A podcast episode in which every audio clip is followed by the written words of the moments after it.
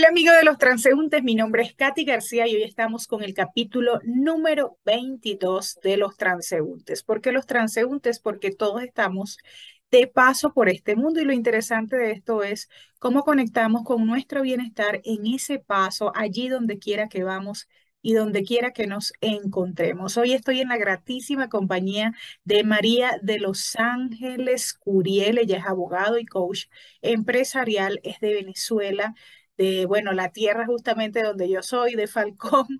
Y ella está en estos momentos en Madrid, España, ya tiene más de tres años allá y nos va a contar un poco aquí en los transeúntes cuál ha sido esa experiencia justamente de movilidad o de migración, porque también tiene allí ciertas características. Hola María de Los Ángeles, ¿cómo estás? Hola, ¿qué tal? Un placer, como como sabes, pues encantada yo de, conversar contigo, de volvernos a encontrar en estos espacios para, para de cierta manera compartir un poco nuestra experiencia, eh, nuestra vivencia más que experiencia y, y sumarle en lo que le podamos a las personas que nos escuchan.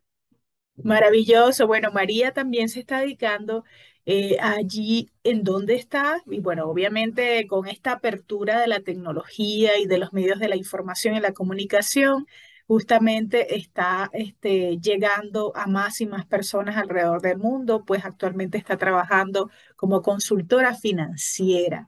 Bueno, como coach, yo conozco que María de Los Ángeles ha hecho un trabajo súper lindo, súper interesante desde hace muchísimos años, porque no es la primera vez que la entrevisto. Pero cuéntanos, María, ahora como migrante o como en, en ese tema de movilidad humana, eh, una breve anécdota, una, dos, no sé si graciosa, no tan graciosa de pronto. Hablábamos incluso del tema del nombre, porque ahora ya no es María de los Ángeles, sino Ángeles Curiel. Cuéntanos.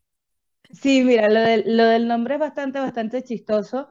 Eh, yo de hecho venía en mi casa, en mi familia, desde muy chiquita con un apodo que era Lili que después con los años como que, eh, me, después que me gradué fue como que, mira, no, ya no quiero el apodo, o sea, en casa bien, pero bueno, como para darme una imagen más profesional, porque de paso yo me gradué de abogada muy joven y yo quería era más bien eh, inspirar un poco más de seriedad, de confianza, ¿no? Entonces me, me apropié mucho de mi, de mi María de los Ángeles, pero me pasó algo muy interesante cuando llegué aquí, es que cuando yo decía que me llamaba María de los Ángeles, me cambiaban el nombre.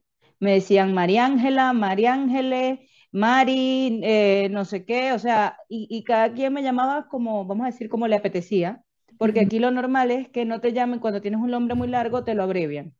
Ah, ok. Entonces la abreviatura de María, de María de los Ángeles era María Ángeles, pero de cierta manera, pues eh, eh, yo decía, ese no es como tanto mi nombre, ¿no? No me importa que me llamen María Ángeles, pero yo quería como buscar una manera de, de, presentarme que fuera algo que también me gustara a mí, que se pareciera mucho a mí. Entonces, em, en ese buscar, buscar, yo con el María, la verdad es que nunca este ha sido mi nombre favorito así solo. Y dije, ¿sabes qué? Ángeles.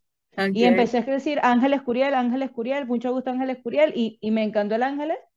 Y, y, y, ese nombre fue muy bien recibido, entonces pues ya, ya aquí soy Ángeles. Entonces, hasta en esos procesos de cambio, a veces hasta el nombre, eh, y no soy, la, no soy la única venezolana que lo tuvo que hacer. Conozco un par de personas, por ejemplo, un primo se llama José Nicolás y aquí es Nicolás, porque no le decían el nombre que era, o sea, eh, entonces son partes de como de los cambios a los que te tienes que adaptar en pro de justamente eso, de adaptarte y de integrarte a una nueva sociedad. excelente. Bueno, Ángeles Curiel es artístico ahora, ¿o qué? No, no, no, tampoco artístico, ¿no? Pero... por bromearte, por bromearte. Pero me encanta, te puedo decir que me encanta el ángel. Sí, sí, bueno, tú sabes que, este, que creo que tú la conoces también, María de los Ángeles, tengo una prima también que es María de los Ángeles Chirinos, y ella también, bueno, la, llaman ángeles, ángeles, ángeles también en todos lados, así porque es como largo también para algunos, para algunos efectos es largo el nombre. Sí, sí. Sí, y mi apellido, o sea, si yo, yo junto mi nombre y mi apellido es María de los Ángeles Curiel La Rosa. O sea, es, toda una línea de caligrafía para decirlo completo. Entonces, bueno, también hay, que ser un poco amable con las demás personas. Hay que irse adaptando. Bueno, eso también nos ayuda a la vida. ¿viste? Para simplificar, sintetizar. Mira, eh, Ángeles, ahora tengo que acostumbrarme. ¿Cuál ha sido? Tranquila, me puedes me puede seguir llamando María de los Ángeles, no pasa nada. Como te María de los Ángeles. ¿Cuál ha sido lo fácil, lo difícil? Bueno, no sé si tienes otra anécdota que quieras contarnos adicional o, o, o No, yo creo que, que, ya con eso ya te hablo un poquito de, de la mentalidad de, de hacer el, el, el, switch, ¿sabes? Un, un, switch de, que, que, dura, que perdura, es una transición. Yo creo que cuando tomas la decisión de emigrar, yo particularmente siento que tuve una migración bastante sana, pero porque yo elegí hacer un proceso de transición de despedida, de cambio y después de adaptación. Sí, pero creo que el más importante para mí o en mi experiencia particular fue la transición de la separación, de soltar. Hacerlo con mucha amabilidad, con mucho amor, este, la conciencia con la que lo haces. Entonces, eh, ¿consideras que eso es lo más fácil? No. yendo ahora a este tema. No fue yo creo que, yo creo que, ostras, es que me preguntas qué sería como lo más fácil. Ostras, ya se te pegaron ya. sí, las palabras tengo, el acento no, pero las palabras sí. Okay. Eh, que eh, trabajo con puros españoles, no hay ni un venezolano en mi oficina. Entonces ya trabajar, estar en constante contacto con personas en otro, en otro léxico, vamos a decirlo así, en otras costumbres y maneras de hablar, pues también se te pega eso. Claro. Em, fácil, fácil, yo creo que no sé, lo más fácil fue hacer la maleta en el sentido no, no literal o trascendental de lo que estaba haciendo, sino que creo que fue lo único fácil, porque ni siquiera llegar al aeropuerto fue fácil. Nada, nada, nada fue fácil. Que una cosa no quiera decir que para mí yo lo sentía como, así como destinado, ¿sabes? Mi, mi plan de migración no, no es, yo digo que mi inmigración no fue algo, no, es como la migración por, por, por, costumbre o por lo que estaba sucediendo en el país. Yo de, había dicho que quería emigrar a España desde que tengo 18 años. Cuando ni siquiera se asomaba una crisis en el país. Yo siempre he dicho que yo soy ciudadana de un mundo sin fronteras o que me encantaría ser ciudadana de un mundo sin fronteras. Y la internacionalización, vamos a decirlo de esa manera, siempre fue una opción para mí. De hecho, yo hace 16 años intenté emigrar y no pude por un tema de visa, por un tema de que me robaron el pasaporte, por un accidente de mis padres, o sea, pasaron muchas cosas que me dijeron no es tu momento. Y ahí fue que decidí quedarme en Venezuela. Entonces ya cuando yo decido hace casi cuatro años decir, no, ahora sí es mi momento, por una situación muy personal de evolución que estaba haciendo, que era cuando estaba haciendo la maestría en coaching, que evidentemente hay un proceso personal también de profundización, de existencialidad, de qué quiero hacer con mi vida de aquí en adelante y todo eso, pues eh, la palabra evolución parecía como truncada en el territorio donde yo estaba en ese momento. ¿Ok? Que, que, como tú lo sabes, yo tengo una relación muy bonita con Venezuela, yo siento a Venezuela mi madre y Venezuela es la tierra que me parió y siempre lo va a hacer. Pero bueno, confabularon muchas cosas como para yo decir, es mi momento de volar, ya te di lo que te quería dar, dame permiso de volar. Y de hecho, antes de decidir emigrar, incluso le pedí permiso a mi mamá, Venezuela, para hacerlo. Y hasta que no sentí que ella me dio la bendición de hacerlo, yo no hice nada, no moví nada para emigrar. Por eso te decía que para mí tiene mucho que ver la conciencia con lo, como lo hace y que lo más importante para tener una emigración lo más saludable posible, entiéndeme, en, cuanto a lo emocional, es ese proceso de, separación de decir, ¿para qué lo hago? Mm, más que un por qué, sino qué, está, qué está pasando en mi vida particular que emigrar o cambiar este, es necesario. Mm, ¿Para qué lo haces? Ese es un punto muy, muy importante porque quizás poco se, se lo plantean este, al momento de salir, ¿no? Eh, porque, bueno, generalmente vemos las noticias, vemos, sí, o, vámonos a la parte crítica, en todo caso, de, de, las noticias, de lo que está pasando en el mundo, por las guerras, por la movilidad, por cuestiones justamente de narcotráfico, porque a veces eh, y lo he visto, obviamente se ve también la movilidad en, en la misma tierra, ¿no? En, en, los mismos países, como el caso de, de, Colombia, de México. Entonces, este, háblanos un poco de ese proceso, bueno, porque tú eres coach, de, de, tomar la decisión, de seguir las señales, de, de cerrar como capítulos, cerrar ciclos, porque dejamos muchos ciclos abiertos a veces y arrastramos con eso, justamente con eso, eso, esas maletas que no son maletas, sino que lo que son es como bolsas de basura, ¿no? Que llevamos a todos lados. Sí, fíjate que incluso antes de yo saber que iba a emigrar, yo escribí, no sé si tú recuerdas que yo eh, escribí una columna para Cactus Noticias, que se llamaba Mirada Alquimista, y yo llegué a escribir un artículo que se llamaba Emigrar es urgente.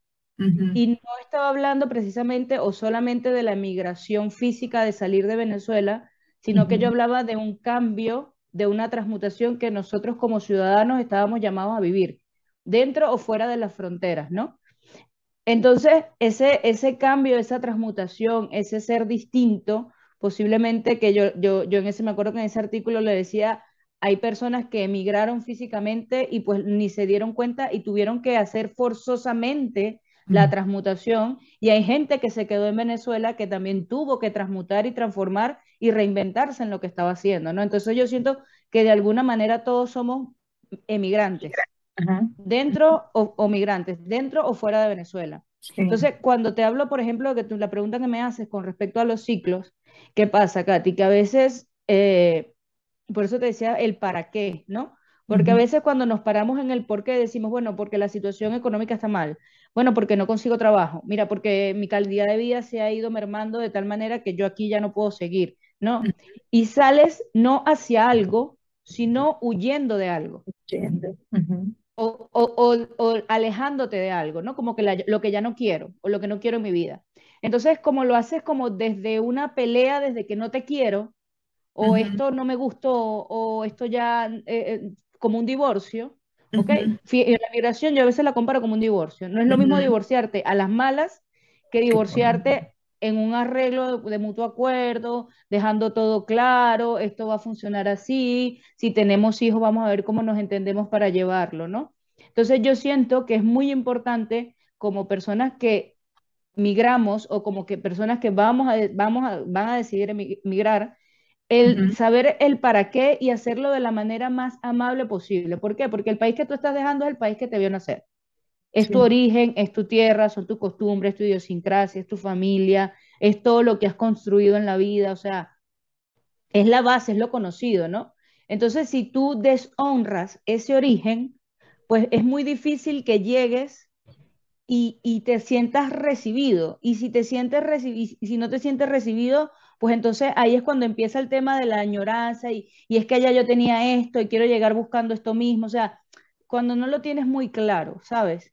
Y el cerrar ciclos, o sea, ese es como un divorcio donde me sigo quedando, me sigo viviendo en la casa de mi pareja o me sigo quedando con las llaves y sigo volteando hacia atrás. Entonces, lo ideal es tratar de cerrar todos, todos los ciclos que pueda. Yo, por ejemplo, yo entregué mi oficina, eh, devolví todos los documentos a mis clientes, o sea, yo hice un cierre, yo siento que bastante, bastante consciente, me fui tres meses a Coro a estar con mis padres para compartir con ellos, para darles la o sea, calidad de tiempo dedicado simplemente a ellos, sin trabajar, sino simplemente decir, disfrútenme estos meses que voy a estar aquí antes que yo me vaya, ¿no? Y entonces eso hizo que cuando yo llegué, y a mí me pasó algo súper cómico, si vamos a lo de las anécdotas, cuando yo llegué se me dañó el teléfono. Yo tuve una semana que yo no me comunicaba con nadie y compré un teléfono nuevo aquí y perdí todos mis contactos. Entonces fue así como que... Súper así.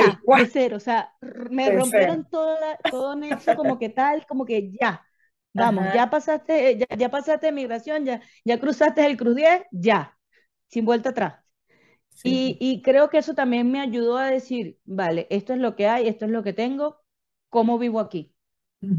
Y ahí permitirme dejar que esa ciudad que me estaba recibiendo, porque es como cuando tú llegas a una casa que de una persona que no es tu familia, ¿sabes?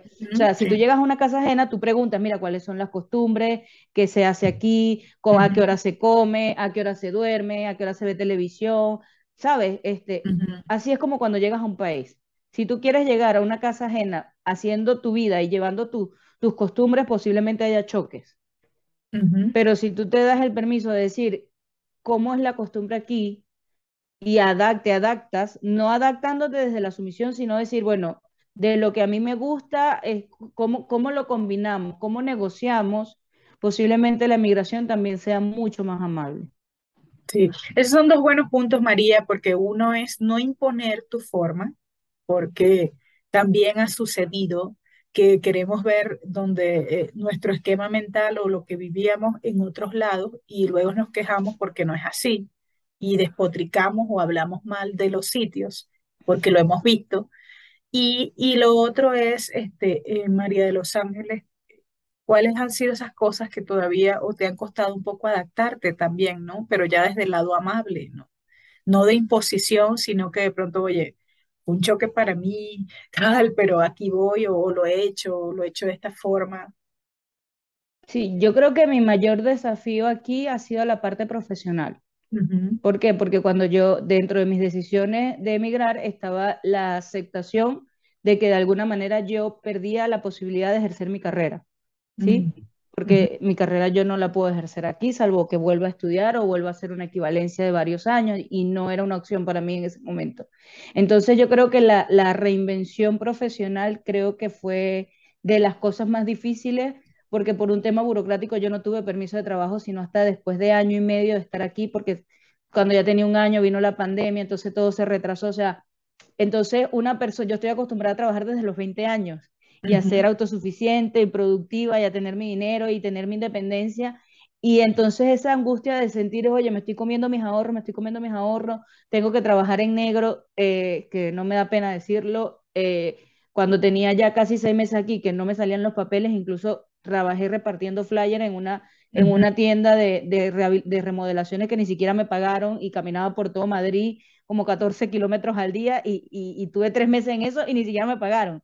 Entonces yo creo que el desafío más fuerte fue insertarme en la vida laboral de lo que yo quería, porque te puedes insertar en la vida laboral hay mucha gente que vas a conocer que llega a otro país y empieza que se hacerme son camarero o, o, a trabajar en construcción, o sea, hacer trabajos que no son propios de su carrera o de su profesión. Entonces yo creo que, que hasta que ese punto, hasta conseguir un trabajo que tú digas, ya, esto era por lo menos igual o mejor de lo que yo tenía en Venezuela, eso para mí fue lo que más me ha costado y, y por eso también agradezco donde estoy hoy, porque es sentir que, que, ya, que ya llegaste, que ya lo conseguiste, que ahora sí puedes decir, ya, ya la, la ronda del cambio, de la transmutación, de la transición, como que está completada y ahora sí, bueno, vamos a, a empezar a hacer una vida aquí.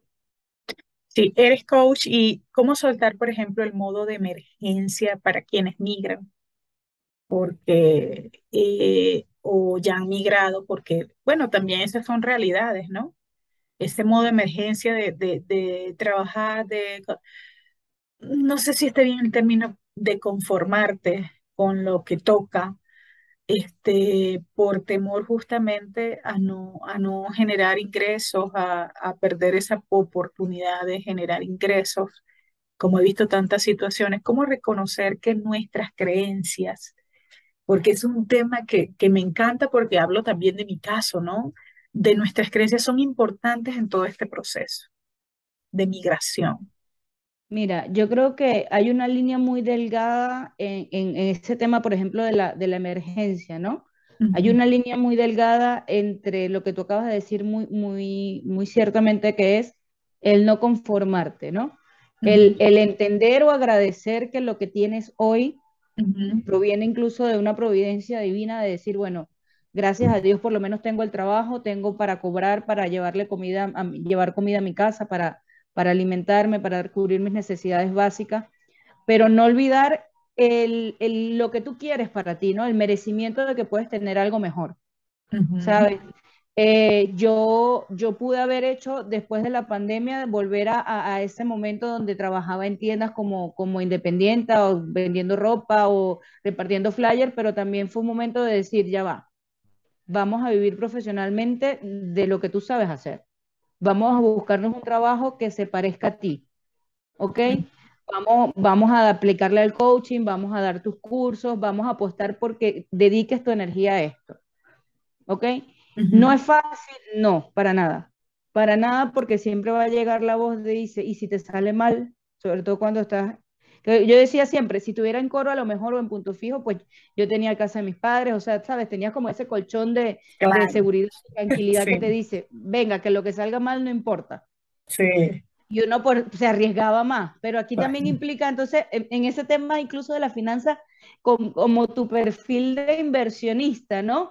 ¿Qué tanto te quieres, qué, qué tan arriesgado eres cuando apuestas, qué tan conservador eres? Entonces, ahí también, antes de emigrar posiblemente, o si ya emigraste, eh, entender si tú eres una persona como muy conservadora, que te gusta tener tu cuenta mm, dinero o que puedes arriesgarte un poquito más. No es la misma situación, por ejemplo, yo que emigré sola o alguien que emigra con familia, que pues, tiene que decir, no, yo tengo que llevar comida sí o sí, porque yo decía, me como un pan con mantequilla y no me pasa nada. Claro. ¿Sabes? Pero cuando tiene chamos es distinto. Entonces, yo creo que hay una, una línea muy delgada que tú mismo la puedes ver. Cuando tú dices, esto lo estoy haciendo por comodidad o por necesidad. ¿Ok? ¿Por qué? Porque si no tienes nada en la cuenta y tienes que llevarle comida a tus hijos, es que eh, trabajar de camarero repartiendo flyer es la mejor opción del mundo. ¿Ok? Pero incluso, y eso sí te lo digo como vivencia propia, cuando yo repartía flyer, que era un trabajo que yo, que mucha, de hecho mis padres me decían, es que me da dolor que tienes dos carreras y estás repartiendo volantes. Yo le decía, sí, pero cuando yo reparto volante, me pongo mi mejor sonrisa y le doy los buenos días a la gente y por lo menos le contagio alegría a las personas en la mañana. Porque también tiene que ver la actitud con la que tú lo hagas. Claro. ¿Ok? Entonces, tú puedes ser la mejor persona del mundo repartiendo flyers, barriendo una calle, como lo hago hoy, que es reuniéndome en una oficina de traje con clientes y dueños de compañía. Tu sonrisa puede ser la misma porque depende de ti. Entonces, ahí también la actitud en, eso de vibrar con la energía que estés vibrando también te va a ayudar a que el trabajo que tú quieres, a que el proyecto que tú quieres llegue a tu vida, porque estás en gratitud. Sí, disculpa María, pero ¿cómo fue ese salto justamente, fíjate, de, de pronto de repartir flyers, ahora a trabajar en una posición de oficina como coach? Porque igual tuviste que abrirte camino, ¿no? Y, y solo han pasado tres años y medio. Mira, eh, la transición tuvo mucho que ver con, un tema de, los papeles en la nacionalidad, cuando me salió la nacionalidad, entonces ya yo me paré en un merecimiento de ya no necesito por qué conformarme con un trabajo que, que no se parezca a mí. La nacionalidad española. La nacionalidad española, sí, yo tuve la ah, nacionalidad en los dos años. Entonces ahí fue como que ya, ya yo, ya yo puedo optar y decir, ya va, aquí está mi currículo que ya no soy un emigrante que acaba de llegar, que no tiene permiso de trabajo. Claro, eso ayuda mucho. ¿Entiendes? E, eso ayudó mucho, eso ayudó mucho.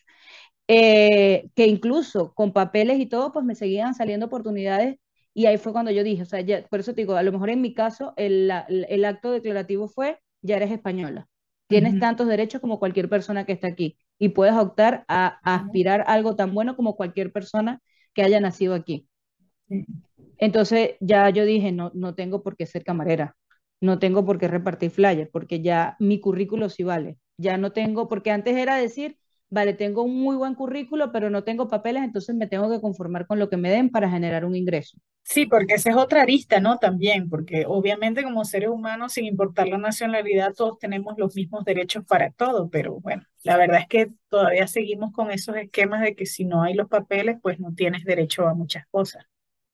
Exactamente. Entonces, en mi caso, eso fue un antes y un después en ese aspecto. Y sin embargo, desde que tuve la nacionalidad hasta que conseguí este trabajo donde estoy ahorita, que es el que me desempeño, pasaron cuatro o cinco meses. Porque yo también estaba como en plan, ya van, ¿qué es lo que quiero? O sea, ya, ya no era vamos a buscar para ser recepcionista, vamos a buscar para ser administrativa en una tienda. No, no, no, vamos a buscar algo que se parezca a la consultoría, en, como gestora, ayudando a empresas, aportando coaching, dando clases, o sea, ya algo mucho más parecido a mi perfil. eres consultora financiera, de hecho, pero estás trabajando este, por tu cuenta en este caso. Sí, de cierta manera sí, pero avalada por una consultora financiera o por una firma alemana que se llama OVB, ¿ok? Y nos permite darle servicios de asesoría financieras de manera gratuita a las personas residentes aquí en España. Ya, pero perfecto. la empresa es la que nos, no, la empresa es la que me abraza, o sea, como que me la me sostiene, me, me formaron, me preparé, estudié todo, porque es un proceso, por supuesto, de preparación, de adaptar mi perfil de leyes o de abogada ahora al, al, al ámbito financiero, ¿no? Pero, pero desde allí, pues me permite la facilidad de desenvolverme en, en abiertamente o libremente como consultora, pero como de la mano de ellos. ujú, Perfecto. Bueno, mira, María de los Ángeles, ya estamos por terminar. Si tuvieras que aquí aplicarnos aquí unos pasos de coaching, de hacernos coach, Mm, eh, de hacer de coach justamente en estos procesos de vida, de movilidad humana, de donde quiera que estemos y lo que decidamos emprender como, como migrantes o más bien como peregrinos, ¿no? También del mundo. Sí. Mira, yo creo que, que la palabra clave para mí tiene que ver con el sentido, ¿ok? Entender el sentido de mis pasos, si, si lo llevamos a la analogía de la movilidad, independientemente de si estoy dentro de mi país, si emigré, si me estoy regresando, porque también hay mucha gente que, que se ha regresado a Venezuela, Sí. entender el sentido de mis pasos. Y cuando hablo de entender el sentido de mis pasos es para qué lo hago, qué estoy buscando, qué es lo que quiero, qué me lleva a moverme. Porque, ¿qué pasa, Katy? Que cuando, por ejemplo, tú decides emigrar, por supuesto que hay muchas dudas después que lo haces. No solo para hacerlo, sino después que lo haces. Sí. Y para mí, lo único que te sostiene es voltear la mirada y decir, ¿para qué hice esto? ¿Para qué tomé esta decisión? Para el futuro de mis hijos, para mí, porque quería otro otra vida, ¿sabes? Entender eso te ayuda a, a pararte firme en tus propios pies y decir, vamos para adelante, porque cada historia tiene su desafío. Sí. ¿ok? Yo no creo que ni, ni, el, ni el quedarse donde estás ni el emigrar sea fácil. Por eso me, me costaba como encontrar algo que fuera fácil, ¿no? Ujú, Este, pero yo creo que cada cosa tiene su desafío. Entonces yo creo que lo primero que tiene, las personas tienen que hacer, independientemente si ya tomaron la decisión o si están por tomarla, es ¿para qué lo hago? Porque en el sentido que tú tengas eh, claro el para qué, eso te va a ayudar a motivarte y a entenderte y a, a ser amable contigo y a dar paso a paso, ¿sabes? Como que tiene un sentido, no lo estoy haciendo a lo loco. Y si es una persona que está decidida que va a emigrar, yo le diría de todo corazón, de todo corazón, hagan una lista de las cosas que sean importantes para ustedes, que van a soltar en esa migración y traten de hacer un proceso de cierre de ciclo con cada una de esas cosas, ya sea porque tengan bienes, porque tengan familia, porque tengan relaciones, y relaciones puede ser relaciones amorosas, relaciones con familiares, relaciones de trabajo, lo que sea que tengan, y suéltenlo de la manera más amorosa posible, de la manera más amable, de la manera más responsable, porque sí es verdad que hay mucha gente que cuando en el boom de la migración como que se fueron y salieron y entonces después estaban, ay, mira cómo hago para vender el carro, ay, mira cómo hago para vender la casa. No, traten de hacerlo lo más sano posible, de que todo quede cerradito, de que el, el, el retrovisor no esté tan empañado, ujú. ¿sí? Como que digas que volteas y digas, oye, qué bien, quiero haya volver muchos a pendientes Venezuela. por ahí. Exacto, oye, qué bien, mira, no, no deje nada, no deje, no deje a nadie guindando. Sí, ¿sabes? sí. No dejé a nadie esperando por mí. Hablé todo clarito, le dije a la gente, me voy, me voy tal día, me fui, me despedí de mi gente, ¿sabes? O sea, que puedas dar la vuelta a la mirada y decir, vamos, o sea, dejé todo cerradito. Fui como Sí, responsable en mi despedida, no le, en la, siempre se le va a hacer, puede hacer daño a las personas, pero yo traté de no dejarle, hacerle daño a nadie, ni dejarle cargas a nadie que fueran mías. sí. Ok, yo creo que ahí, e- esa parte ahí, como eso decía, que para mí es como un divorcio. Y sobre todo, despedirte de tu tierra, Sí, porque si no, la nostalgia te come. así es. Cuando haces esa transición, decir, estoy llegando a una casa nueva y tengo que preguntar cuáles son las normas de esta casa. Sí, No puedo pretender llegar a una casa ajena y decir, aquí se come a las dos porque yo como a las dos. No. ¿A qué hora se come? Y si a mí me da hambre a las 12 ujú, porque aquí literalmente se almuerzas a las 2 de la tarde y si a mí me hambre a las 12 yo me puedo preparar un snack o una meriendita o alguito para aguantar la hora de la comida mientras mi cuerpo se acostumbra a que se almuerza a las 2 y no a las 12, por ejemplo. Sí, Pero siempre preguntar cuáles son las reglas del juego aquí, porque cada país tiene una idiosincrasia distinta. Nosotros como personas, si, yo te aseguro, Katy, que tú estabas en casa de tus padres cuando eras chiquita y ibas para casa de un tío o de una amiguita y habían costumbres que eran distintas y era el mismo país, era la misma ciudad. imagínate la idiosincrasia de otro territorio, de otro país que a lo mejor tiene otro clima, tiene otras estaciones, tiene otra gente, tiene otra cultura, tiene otra historia. Cada uno, es que es distinto, va a ser siempre distinto. Entonces son esas tres cosas, el para qué lo hago, el cerrar los ciclos y el abrirme a, lo, a donde estoy llegando, no imponerme. Excelente. Y en esa medida, en la medida que yo le abra los brazos a esa nueva ciudad, esa nueva ciudad me va a abrir los brazos, a mí me va a decir, bienvenida, quédate aquí conmigo. Excelente. Bueno, muchísimas gracias. Gracias, María. María gracias, gracias a ti por la oportunidad y bueno, espero sumar en algo desde mi experiencia a, a, las personas que nos vayan a escuchar. Claro que sí, María de los Ángeles Curiel, abogada, coach empresarial, nativa de Venezuela, ahora en su experiencia de vida en Madrid, España, también ahora con la nacionalidad española. Tiene más de tres años y medio allá. Actualmente está trabajando como consultora financiera y ella estaba hablándonos aquí de su experiencia justamente en el tema de la movilidad humana y la migración aquí para los transeúntes en el capítulo número 22. Muchísimas gracias, María, te honro. Bueno, y quería también despedirme invitando, porque este tema de las creencias yo también justamente lo sigo trabajando y, y yo sé que tú como coach lo ves todo el tiempo. Entonces, quiero invitarles a los amigos, a los interesados en cambiar todos estos paradigmas. Eh, hay tres cursos que les voy a dejar los links justamente aquí debajo de este video para que aprovechen pues estas oportunidades de crecimiento. Son cursos digitales. Uno se llama Modifica tus creencias y aumenta tus ingresos, muy importante. lo he visto y lo sé por conocimiento de causa. Rompe las creencias de tu infancia que te dominan, también es maravilloso, se lo recomiendo. Y emprende sin miedo, porque bueno, todos estamos emprendiendo un camino también distinto, ¿no? O debemos hacer esos cambios en positivo. Bueno, María de los Ángeles, Ángeles Uriel, un abrazo. gracias, gracias. un abrazo, saludos a todos. Mi nombre es Katy García de los Transeúntes y será hasta la próxima. Chao.